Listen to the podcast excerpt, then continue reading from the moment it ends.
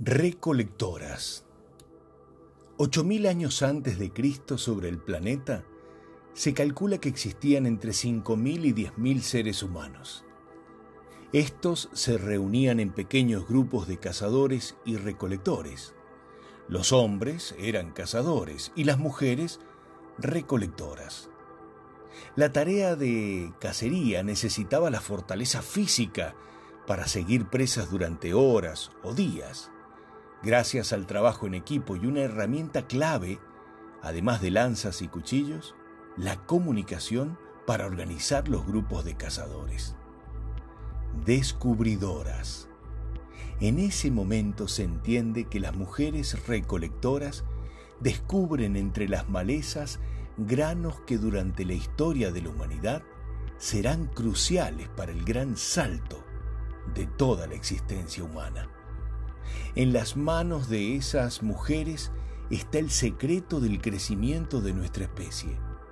Algunas semillas se comen y otras se vuelven a sembrar.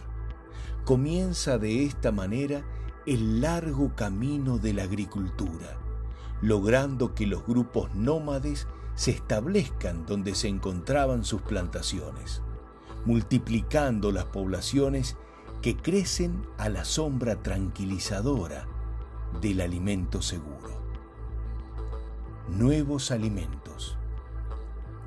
Las personas comienzan a producir alimentos diversos con cada cosecha, multiplicando el alcance más y más a medida que pasa el tiempo.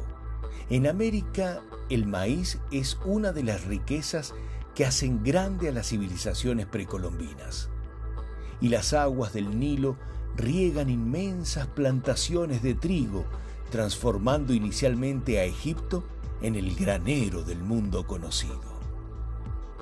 El pan de cada día.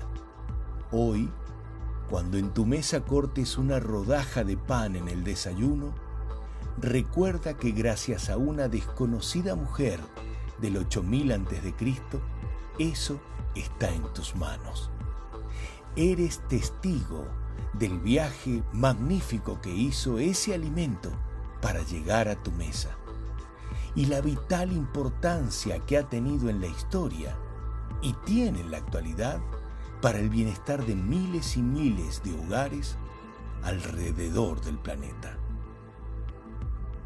Todo lo mejor.